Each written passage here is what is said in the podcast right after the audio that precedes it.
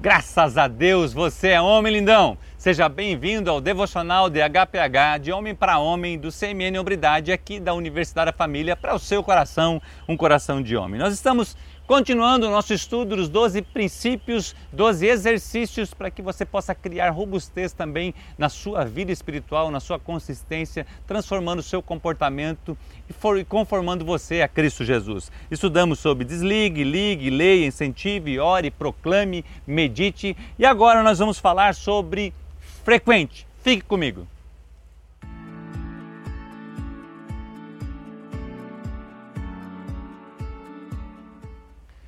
Poucou traz esse assunto também como um dos 12 princípios, os 12 exercícios neste livro Homens Ousados, na qual nós estamos estudando.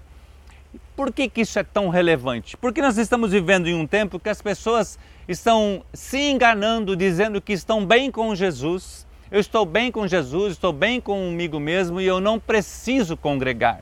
E aí usam várias desculpas disso. Às vezes é uma falha de uma liderança, um comportamento de um pastor, ou até se referem às vezes até para a escritura dizendo que no começo não era assim porque as pessoas se reuniam nas casas. Sim, as igrejas se iniciavam nas casas, mas depois elas viravam uma igreja porque elas iam crescendo em número e iam avançando. E Jesus veio para instituir essa igreja e nós queremos conversar sobre isso com você. Então vamos para as escrituras. Lá o escritor aos Hebreus fala assim para mim e para você. Lá em Hebreus, capítulo 10, versículo 25, a Bíblia nos diz: "Não deixando a nossa congregação como é costumes de alguns, antes admoestando-nos uns aos outros, e tanto mais quando vede que se aproxima aquele dia. Você está entendendo que o escritor Hebreus está dizendo para a gente?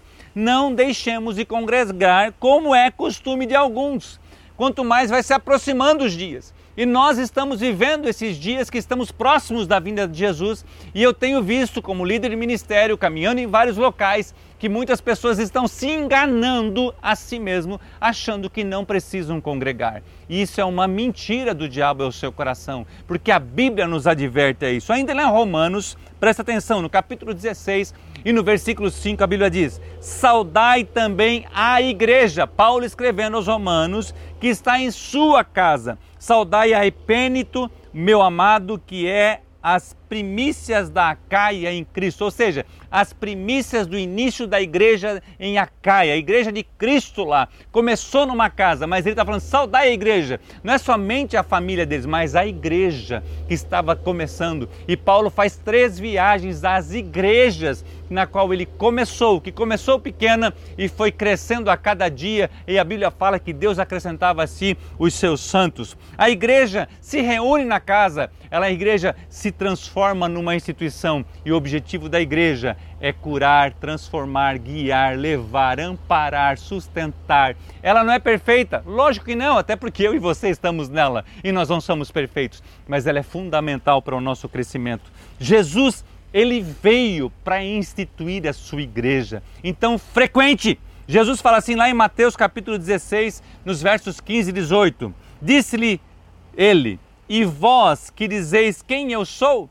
E vós, Jesus está falando com os seus discípulos, e vós, quem dizeis que, vocês, que eu sou? E Simão Pedro respondendo disse: Tu és o Cristo, o Filho do Deus vivo. E Jesus respondendo disse-lhe: Bem-aventurado é tu, Simão Barjonas, porque tu não revelou a carne e o sangue, mas meu Pai que está nos céus. Pois também eu te digo que tu és Pedro e sobre esta pedra edificarei a minha igreja, e as portas do inferno não prevalecerão contra ela. Ele estava trazendo a revelação aqui, dizendo: Tu és o Cristo, filho do Deus vivo. E Jesus está falando dele mesmo, assim: Por esta pedra, Pedro, tu edificarás a minha igreja. E Pedro foi um grande homem que edificou a sua igreja, que deu procedimento, que ganhou muitas almas para Jesus. A Bíblia fala que a sua sombra curava as pessoas e as pessoas iam nas sinagogas, nos locais para ouvir a palavra de Deus na vida de Pedro. E essa é um princípio que eu e você precisamos ter no nosso coração. Então quero advertir você, não se deixa enganar, meu irmão. Ei, homem, não se deixe enganar. Você precisa congregar. Muitas pessoas se enganam achando que não precisam. Então, como poderemos viver sem frequentar a igreja, aos cultos de oração, às células e nos fazer crescer em todas as áreas? Nós não podemos viver sem isso. Nós precisamos da comunhão dos irmãos. Por quê? Criamos, olha só, irmão, nós criamos desculpa para não frequentar a igreja. Ah, certo líder fez isso, não gostei.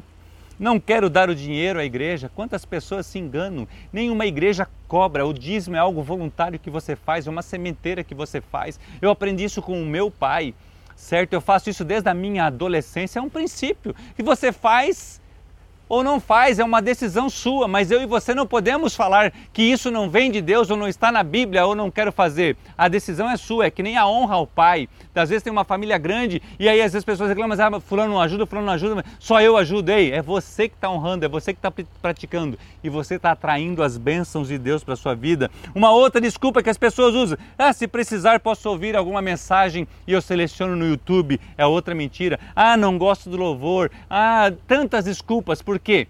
Porque tá, tem algo no coração que precisa ser tratado por Deus e assim por diante. Realmente a igreja, ela não é perfeita, como eu já falei, mas foi gerada em Cristo para nossa edificação. Nela somos edificados, confrontados, purificados pela palavra, fortalecidos, temos a oportunidade de aprender a servir, suportar as diferenças, ensinar nossos filhos a amar Jesus, aprendemos o que é certo e errado, a semear em vidas, sentir a dor do próximo, celebrar com o próximo, a chorar com os que choram. Enfim, a igreja nos fortalece, ela nos acolhe, ela nos ama e ela nos faz crescer a igreja é fundamental para a nossa vida. Não deixe de congregar, o escritor os Hebreus nos adverte. Pedro ainda fala da importância do nosso crescimento em várias áreas. Na sua segunda epístola, ele fala que a gente tem que acrescentar a fé, a virtude, a virtude e o amor. Ele, ele traz um processo de crescimento. Em 2 Pedro, a segunda epístola de Pedro, no capítulo 1, versículos 10 a 14, a Bíblia nos diz: Portanto, irmãos, procurai fazer cada vez mais firme a vossa vocação e eleição. Por quê? Fazendo isso, nunca jamais tropeçareis.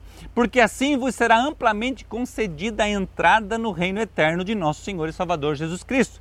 Por isso, não deixarei de exortar-vos sempre acerca dessas coisas, ainda que bem a sabeis e estejais confirmados na presença da verdade e tenho por justo, enquanto estiver nesse tabernáculo, falando do seu corpo, despertai-vos com a administração, sabendo que brevemente de deixar esse meu tabernáculo, como também nosso Senhor Jesus Cristo já me tem revelado. Pedro está falando do seu tabernáculo, a importância de você ir lá e ser exortado, ser cuidado, ser protegido, ser direcionado. Então, onde que acontece isso? Na igreja. Não que não possa acontecer na sua casa, sim, mas a igreja é o lugar em que eu e você precisamos frequentar. Mais um detalhe para caminharmos para o final desse devocional. Preste atenção. Se eu e você, frequentando a igreja com a nossa esposa e com os nossos filhos, já existe uma possibilidade de acontecer que um deles se desvie do caminho, ok? Embora se você fizer um trabalho sustentado, a Bíblia fala assim: ensina a criança no caminho que deve andar e quando for grande não se desviará dele, já corre esse risco. Agora imagina se você não frequentar a igreja local e os seus filhos crescerem fora do contexto do ambiente da igreja local, onde eles vão ser educados, vão aprender a conviver com as pessoas, vão ouvir a palavra de Deus na linguagem deles e vão poder crescer nesse ambiente. Ah, mas daí pessoas vêm com aquelas desculpas. Ah, mas fulano de tal é líder da igreja e o seu filho desviou. Ei, Judas caminhou com Jesus Cristo e ele se afastou. Mas olha a, a porcentagem de eficácia: 91,66%, ou seja, dos 12, 11 permaneceram firmes. O que, que isso me traz, querido? Que a chance de dar certo na igreja é infinitamente maior do que fora dele. Você está entendendo a importância de frequentar a igreja, de frequentar a comunhão, ok? Qual será a nossa desculpa? Jesus nos conta uma outra parábola que eu acho interessante. Lá em Lucas, no capítulo 16, no versos 27 e 29, a Bíblia nos diz: E disse ela, desculpa, e disse ele: Rogo-te, pois, ó Pai, que o mandes à casa de teu pai, pois tenho cinco irmãos, para que lhes dê testemunho, a fim de que não venham também para este lugar de tormento. Disse-lhe Abraão: Eles têm Moisés e os profetas, ouçam-nos. Você está me entendendo? O rico foi para o Hades. O Lázaro foi para o seio de Abraão. E lá o rico Lázaro, ele, ele, ele pede, ele, ele implora ao pai Abraão para que envie mensageiros lá. Para que os seus irmãos não venham para o mesmo lugar do que ele. E aí pai Abraão responde para ele: Eles têm Moisés e os profetas. Eu e você temos Jesus, a sua palavra, pastores, líderes, presbíteros, diáconos, evangelistas, homens e mulheres de Deus que Deus tem colocado para trazer o evangelho para mim, para o seu coração e para a nossa família. Certa vez, ao conversar com um casal, isso aqui foi bem interessante, que passou por um divórcio e nós estávamos num bate-papo, num dos coffee breaks. E aí eu compartilhando com ele, e eu perguntei para ele: no tempo que você estava com a sua esposa, vocês estavam frequentando a igreja? Ele falou assim: Nós não estávamos, estávamos afastados. E aí eu perguntei para ele: Algumas pessoas falaram para você, para você ir à igreja, para você procurar uma ajuda, procurar um pastor e ser discipulado? Ele falou assim: Marcos, muitas pessoas, mas nós estávamos com os nossos ouvidos e o nosso coração fechado. E agora ele estava pagando uma consequência, um preço de uma consequência de uma decisão de se afastar da igreja local. E agora ele tava, tinha perdido a sua esposa e estava longe dos seus filhos. Ei, não deixe as coisas acontecerem para depois tomar a decisão. É um exercício. Comece hoje, comece agora. E você, o que você vai fazer? Eu faço um convite de coração para você, homem. Caso esteja sem frequentar uma igreja, procure uma igreja próximo da sua casa. Uma igreja evangélica, cristã, pautada na palavra de Deus. Tem inúmeras igrejas que você pode servir, mas não deixe de congregar. Não entre nesse engano do diabo que você não precisa congregar é uma mentira do diabo, ele é mentiroso. E você está tomando uma decisão que no curto, médio e longo prazo não será bom para a sua vida. Mas decida hoje, volta para a casa do Pai, volta para a igreja, volta a congregar, volta à comunhão, se arrepende, deixa o orgulho na cruz e siga adiante para servir a Jesus. Lá em Salmos 27, versículo 4, ainda a Bíblia fala: Uma coisa é pedir ao Senhor e o que procuro? Que eu possa viver na casa do Senhor todos os dias da minha vida, para contemplar a bondade do Senhor e buscar a sua orientação no seu templo. Uau! Davi, um homem segundo o coração de Deus, queria passar o maior templo, na maior tempo, desculpa, na casa de Deus. Ei, isso é coisa para homem. Você que puxa, você é o cabeça, você é o líder, puxe a sua família para congregar. Seja um homem semelhante a Cristo. Por quê? Hombridade e semelhança a Cristo são sinônimos. Nós somos CMN, uma rede de homens cristãos. Nós resgatamos homens, nós resgatamos famílias. Que Deus te abençoe e um grande abraço.